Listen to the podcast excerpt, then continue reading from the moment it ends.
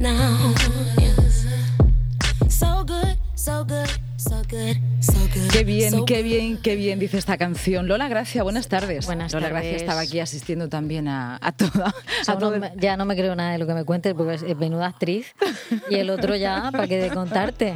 Aquí retransmitiendo. No estaba lo preparado, que... ¿eh? Tampoco. Ya, ya no se estaba nota, preparado. porque soy bueno, soy buenos actores. No estaba preparado, ha sido un poquito espontáneo. A mí eso no me sale en mil cientos de millones de años. Yo soy muy real, es verdad. Bueno, sí. Lola, como verás, sabemos fingir muy bien. ¿Eh? Sabemos fingir muy bien. Sí, no sé si sí. Casa con tu sección. De Yo no.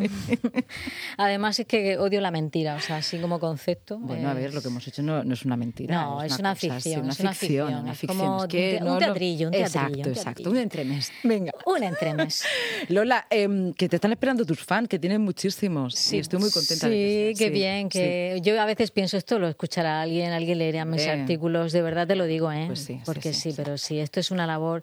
No es en solitario porque te, aquí te tengo a ti, pero por ejemplo, escribir artículos pues sí que es más solitario, ¿no? Y no sé, como que al principio la gente se lo tomaba con más novedad el punto G y ahora ya como que están acostumbrados. O no, nunca se sabe. Y como también. ya no hablo tanto de sexo, sino además de amor, de los patrones erróneos de las conductas que nos mm. llevan a enamorarnos de personas que no debemos, etcétera, etcétera. En fin, yo eh, estoy incidiendo más en la prevención. Ya, si, muy bien. si se puede, ¿no? Si se puede, para intentar ser feliz. Entonces. Es nuestra eh... única obligación como seres humanos. En este pues planeta. sí, es Hoy vamos a hablar de los mitos del amor.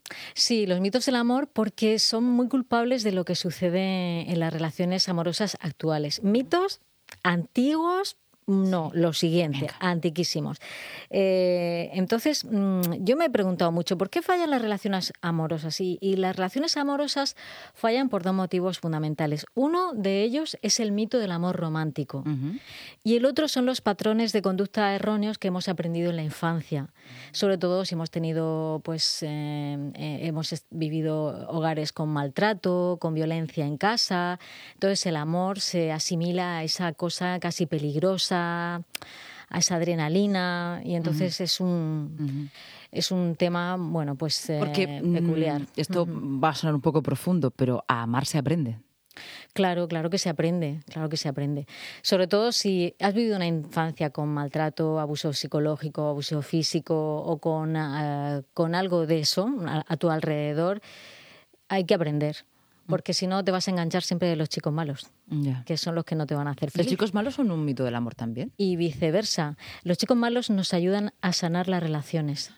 ¿Cómo es esto? Esto yo otro día lo explicaré Venga, vale, con más vale. detalle. Otro día hablamos de pero, chicos chicas malas. Pero sí que es verdad que uno elige a ciertas personas porque sabe en su inconsciente que le van a ayudar a sanar. Ajá esa relación que tuvo con el padre, con un padre agresivo. Con... Sí. es muy freudiano. Esto que es freudiano, cuentas. pero es, es, que funciona. Vale, no, funciona, sí, ¿eh? no, seré, cosa... no, seré, yo quien digo que Freud se, y se equivocaba. Entonces, bueno, pues vamos a explicar aquí a la audiencia qué es eso del amor romántico. Todo esto arranca de los amores corteses del medio. Vamos a poner música medieval, música compañero. medieval. Música nos, medieval. Que a ser nos un poco actrices hoy también nosotros. Que nos ambientemos ahí.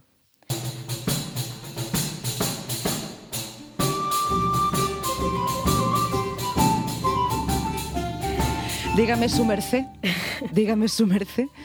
Venga. Pues eh, le voy a explicar Dígame. qué es el amor, coste, el amor, amor cortés. cortés. El amor cortés es un concepto literario de la Europa medieval que expresaba el amor en forma noble, sincera y caballeresca y que se origina en la poesía lírica eh, francesa, Uh -huh. en, en, la zona de la Provenza, ¿vale? Son de Roland. Entonces aquí, sí, la chanson de Roland, por ejemplo, tenemos varias figuras. El trovador.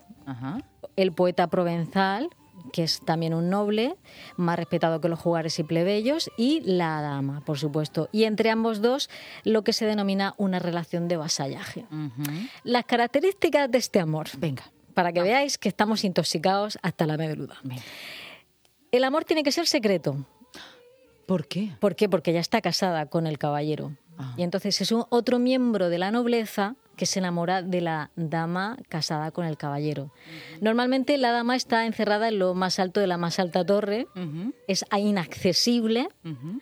Entonces este amor cortés también tiene ese concepto de inaccesibilidad. Y de romper la pertenencia. Y de La mujer como propiedad de otra persona. Ah, por supuesto, claro. Esto ya... La torre, es que le ponían el cinturón de castidad. Pues le subía a la torre. ¿Qué más da? ¿Para qué necesitas un cinturón si estás a 20 metros una por Si acaso. por, si, por si acaso. No sé, es que...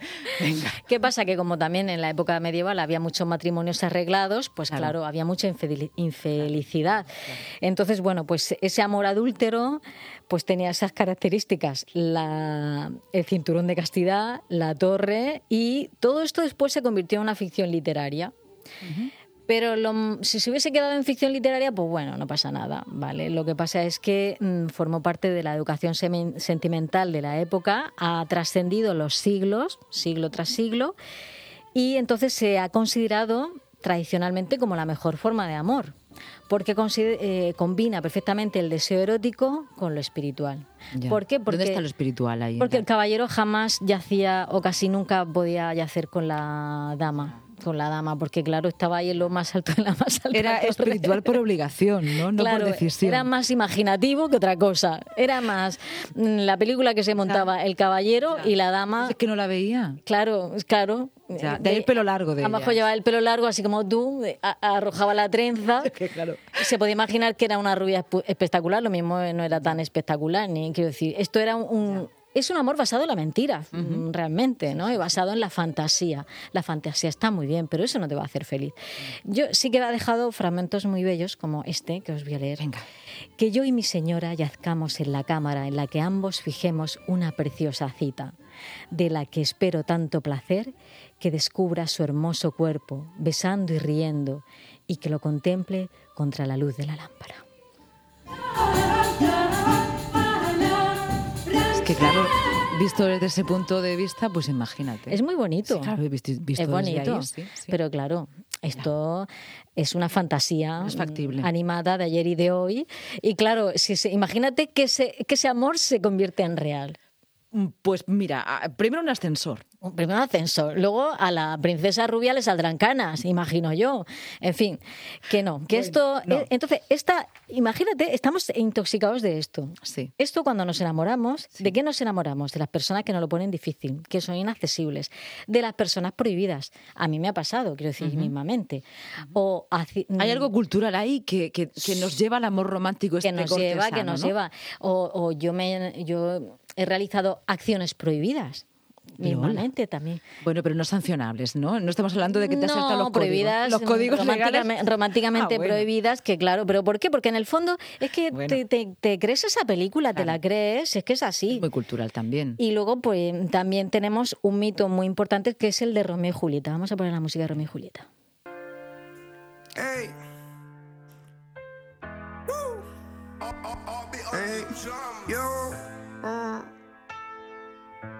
Let mercy, let mercy.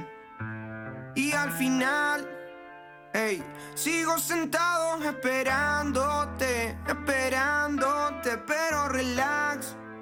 Hey, yo sé muy bien que vienes a las 3, como a las 3. Están celosos de que te tengo, pero yo no. Yo no. Basta de esto, solo entremos en la bueno, hay un rapero que hasta ha cantado sobre Romeo y Julieta. Imaginad la trascendencia del mito creado por Shakespeare, que imagino que también en el fondo procede de los amores prohibidos. ¿Por qué era prohibido el amor entre Romeo y Julieta? Porque ella pertenecía a los Capuletos y el otro a los Montescos o viceversa, no lo recuerdo muy bien.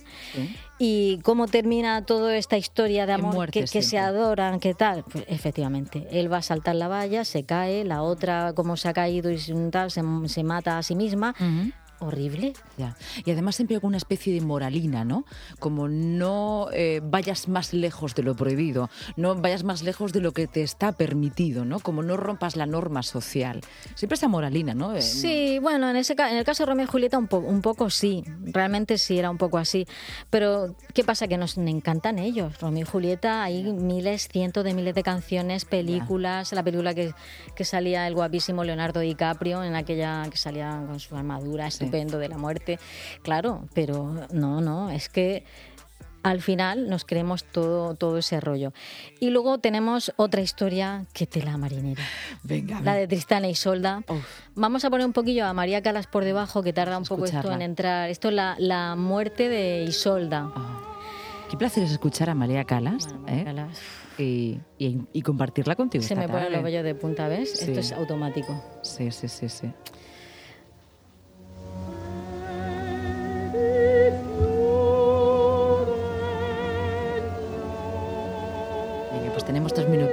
Me- me- no quiero hablar encima de María Calas, Mm, pero Muy rápido. Eh, la, la historia de Tristán e Isolda, muy parecida. Ella es una princesa irlandesa, él es un vasallo de su señor. El señor se tiene que ir a la guerra, el vasallo la tiene que acompañar a no sé qué sitio. Se enamoran. Ah, no, prueban un filtro amoroso. Es que ni siquiera se enamoran conscientemente. Prueban un filtro amoroso, se lían y luego, como ven que lo están haciendo muy mal, él se exilia y muere. Ella se entera que ha muerto y entonces se suicida. ya. Mm. Son amores teñidos de muerte Y de filtros. y de filtros. Y, o sea, e- enamorarte si sabes que te estás enamorando porque te has tomado un filtro, no porque ella te Sí. parezca inteligente, preciosa, etcétera, etcétera. En fin, así que, queridas y queridos, cuando os enamoréis, acordarse de mí, Bueno, Lola. del, de- que no me cabe la menor del duda. mito provenzal este. Sí. y Pero se acuerdan de ti como mito provenzal. Que no, no, como, no, bueno, yo, ¿qué va? Sí, yo soy muy normal y muy corriente. Que, pero, pero te- lle- llevar cuidadico, como decía Chuslan sí. Preave. Llevar cuidadico. Llevar cuidadico, que luego, ¿para qué es tanto corazón roto? A veces No. es inevitable que no lo rompan, pero si lo podemos evitar, pues Es innecesario, ¿no? Innecesario. de construir las torres de marfil. Eso, porque claro, la otra opción es quedarte en lo más alto de la más alta torre y eso tampoco mola, qué aburrimiento.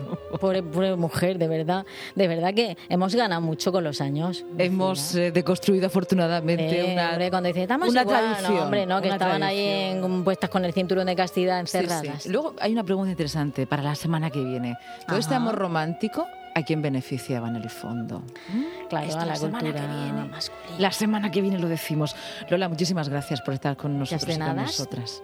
Te queremos mucho, ¿eh? De una Gracias. forma nada cortesana, sino Gracias. muy racional y muy normal. Gracias, gracias. Yo que me alegro. Yo también te quiero a ti, que lo sepa Lucía. Bueno, bueno, bueno.